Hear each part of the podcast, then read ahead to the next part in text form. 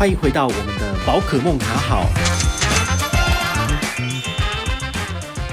嗨，我是宝可梦，欢迎回到宝可梦卡好。那今天要跟大家聊的是 REITs，REITs 的话呢，它不是历史饭店哈，它是 R E I T S 哈，它就是不动产信托投资。那为什么会想要聊这个呢？其实很简单，就是我在上个礼拜讲座结束之后，有粉丝跑来前面跟我聊天，他就问我说：“诶，宝可梦，请问我应该要投资 REITs 吗？”好，他问我的一个这问题哦，那我我给他的答案是说，其实不动产投资是可以的，但是呢，它基本上还是有一些风险，跟就是不应该占你投资比例太大的部分。好，那为什么呢？就是今天这集要讲的内容。那如果你是那天来问我的这个粉丝的话，就是请你仔细听了哈，因为这一集就是为你而录的。那 REITs 的中文名称是什么？叫做不动产投资信托。这意思就是说，呃，我们去买房子跟卖房子。好，你们有在听 Sway 他的节目，你就会知道说，其实平均一个人要脱手。这个所谓的你你的房子大概都要花两年的时间，好，你买可能很快，但是你卖你可能要等很久，所以它是一个比较难去脱手的一个资产。所以呢，你要去做实际上的所谓买房子、卖房子或买土地，其实对一般人来讲都是有难度的。好，所以要靠这赚钱，我觉得有点困难。好，那。REITs 的话，这种东西就等于是在证券市场上面可以做相关的买卖，但是呢，它的标的其实就是这些所谓的不动产的商办呐，好，或者是这个所谓的土地收益的部分，好，所以这个东西其实是呃，对于一般消费者来讲，或者小资主来讲，可以比较方便的去接触的一种投资项目，就像是 ETF 一样，好，所以呢，ETF 有很多种不同的项目，但是呢，你也可以就是买这个专门关注在。不动产的部分的这个 ETF，那其实也可以达到这所谓的分散风险的效果，这样子。好，到底什么是不动产投资信托呢？好，它其实就是很简单，好，它是让投资人可以用小钱来投资不动产的一种商品。好，它的内容可以包含什么？比如说哦，办公大楼刚刚讲过了，还有商场，哈，比如说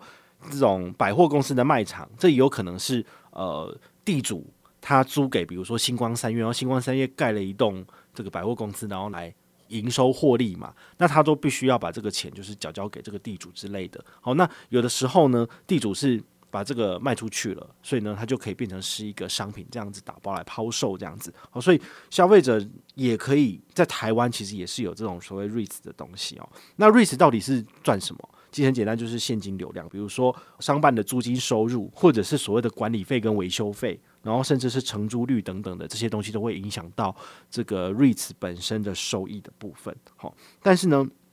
事实上不动产也不是只有我们刚刚讲到的这些所谓的房地产或者是商办而已啦。它有时候可以包含刚刚讲到，就是可以有收租收入的这种所谓的土地或者是建物，哈，或者是上面的设备的部分也可以。比如说机房，哈，中华电信的机房，它如果是跟地主租的，它是不是也要把钱给地主？对地主来讲，这就是一种收益。那如果地主的这个项目是一个不动产的信托管理公司，那他就可以靠这个来赚钱，这样子。好，那 REITs 它有什么特性跟它的优缺点是什么？跟大家聊一聊哦。第一个就是它的投资概念其实会有点类似像共同基金哈。我们都知道基金或者是像 ETF 都是呃我们。买了一大笔的这个投资标的，然后你用很小的金额就可以做到这个所谓的分散风险，所以 REITs 也是一样，因为你买的这个 REITs 的标的，它里面可能有包含上百种、上千种的这个不同的商办大楼啊，或者是百货公司卖场之类的，所以呢，它的投资概念上面其实有点类似像基金，所以它是蛮分散风险的，这个是它不错的。好，那标的的部分的话，刚刚有讲过嘛，哈，办公大楼、购物中心或者是车库、仓库、饭店。哦，量贩卖场也是哦，所以刚刚没有讲到的是，像饭店也有可能是哦，因为其实很多的建商他们也有自己本身的这个所谓的饭店的建物。好，有时候他们房子盖得太好，他们不想要卖掉，他们就是决定。自己经营，然后自己赚钱的，比如说涵碧楼，好，涵碧楼也是啊，涵碧楼他们的这个呃背后就是基本上就是一个建商啊，但是他盖的这个所谓在南投，好，日月潭那边的涵碧楼其实就很不错啊，然后住一晚不是一两万嘛，那很蛮赚的啊，好，所以其实有时候有一些建商改做的这个建物，其实有时候也是蛮好的，但是可不可以就是包含到 REITs 里面，这就不一定这样子，好。它还有几个特性哈，也不错哈，就是它的收益其实是蛮稳定的。怎么讲？因为呃，大部分的土地收益，它有时候会有每个月的租金收入嘛，哈，或者是管理费啊、承租率等等这些东西，其实呃都是让呃一般人会觉得说，诶，有的时候你的你买的 ETF 哈，或者是股票型 ETF，或者是债券型 ETF，它的配息率好，有时候可能是每一季配，每个月配，但是 REITs 的部分它就是相对稳定，而且是固定每个月都会给你的。然后在美国的法令里面，它有讲到说，其实 REITs 必须要把当年度至少百分之九十的收益，然后用股利的形式发给股东啊。那台湾的部分的话呢，它是。规范说，我们 REITs 的信托收益应该是每年分配，好，所以呢，它有时候是年配息，有的是呃月配息的部分，好，所以呢，这个部分你们就是可以再看一下这个这个基金或者是 ETF 的公开说明书就可以知道了。好，那在美国买的话呢，其实还是有些赋税的优惠哦。比如说，如果呢，你这个 REITs 把当年度百分之九十的收益用股利的方式送给股东的话，那么就不需要支付企业的所得税。好，所以对于这个 REITs 的这个所谓的发行商来讲的话，那当然很好啊。所以他就会想办法，就是把他的收益全部都发给你们。好，那我们如果买 REITs，我们就是可以有一个固定收益的这个部分啊，也是不错。哦，那台湾的部分也蛮有趣的哦。台湾呢是针对这个不动产的证券化条例，他说，呃，REITs 的信托呢，它是要每年做这个利益的分配，然后呢，它可以有几个不错的好处，比如说免征证券交易税，好，然后投资收益是六趴的分离课税，或者是不用并入这个重所税，可以免征这个正所税的部分。所以呢，其实你在买 REITs 的部分也是有蛮多的好处的部分。好，这是提供给你参考。那你会想说，怎么都讲那么多好处，可是？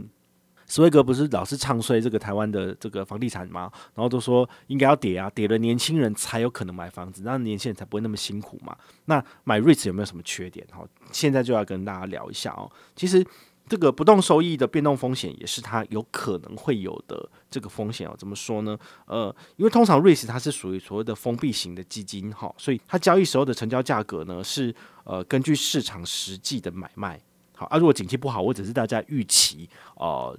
这个所谓的呃状况差的时候，它其实可能就会受到蛮大的波动哈。所以呃，站在资产配置的角度来讲，我其实有的时候我不会建议大家买太多的 REITs 哈，就是在你的资产配置里面，其实你的股债比大概六十四十或五十五十，那你还有多的钱好，比如说你的总资产的百分之五到百分之十拿来配置在不动产，这是可以的，或者配置在所谓的贵金属的一些相关的投资标的里面，我觉得是可以的。但是你不应该要把你的整个资产配置里面的百分之二十到百分之三十，甚至百分之四十放在这个不动产上面，我觉得就有点太多了。除非你是非常懂，就是所谓的海外房地产的部分，那才有可能就是呃比较没有问题。因为我们我我觉得投资最重要的一句话还是说你要去摸你懂的东西，不然的话你花了。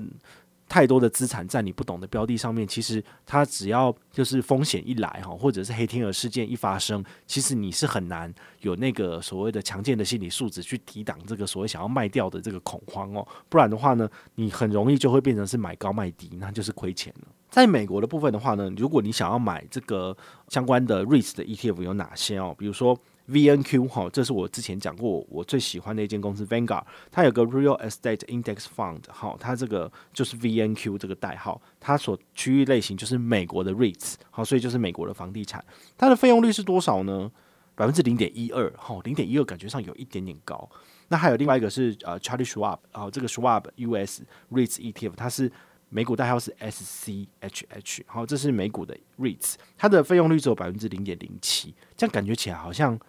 比较好诶、好，那还有另外一个就是 Vanguard，它有推出一个就是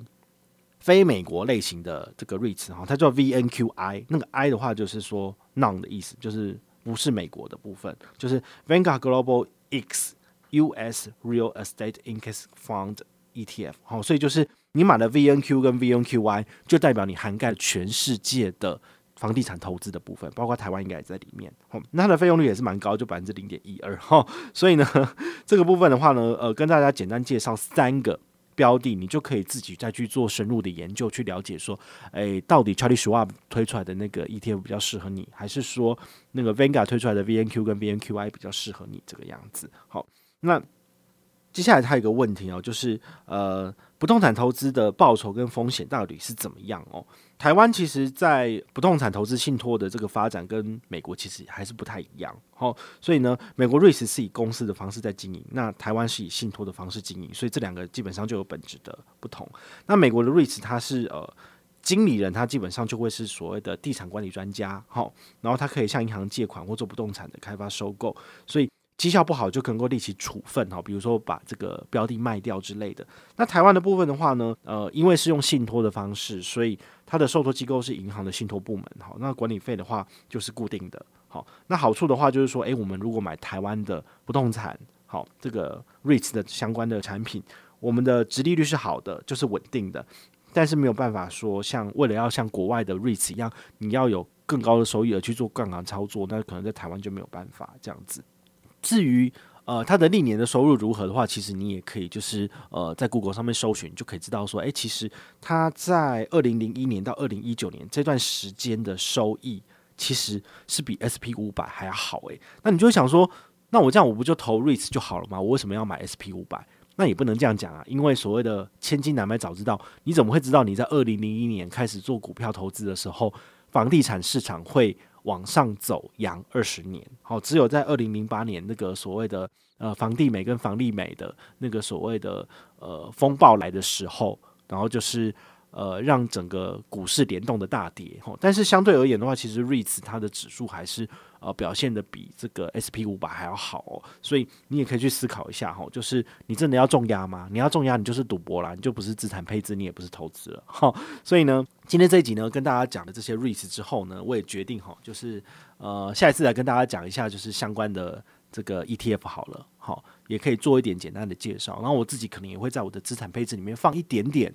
到这个 REITs 里面，那首先就是要看说，像 eToro 有没有提供这样的标的，或者是像这个永丰金的封存股，好，它的美股的部分有没有提供相关的标的？如果有的话，我可能还是会买一点点，然后来当做是所谓的呃分散风险。好，所以呢，这件事情其实都是一直在 ongoing 的，好，也不是说哈，我介绍完就是拍拍屁股就走了，哈，我还是要努力的投资，哈，那一边跟你们介绍的同时，也是为我自己做个整理。那如果你有任何的想法跟心得，哈，你也可以就是在 Telegram 上面，大户的 Telegram 里面找到我，可以在那边跟我们一起互相切磋跟讨论。好，这是一个很棒的这个社群平台，现在已经有两千三百多人在里面了，好，非常欢迎你的加入，满三千人我们要再来抽奖了，哈哈哈，要再来抽八八八红包，好，那。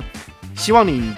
听了这一集之后呢，就是有所收获。好，我是宝可梦，我们下回再见，拜拜。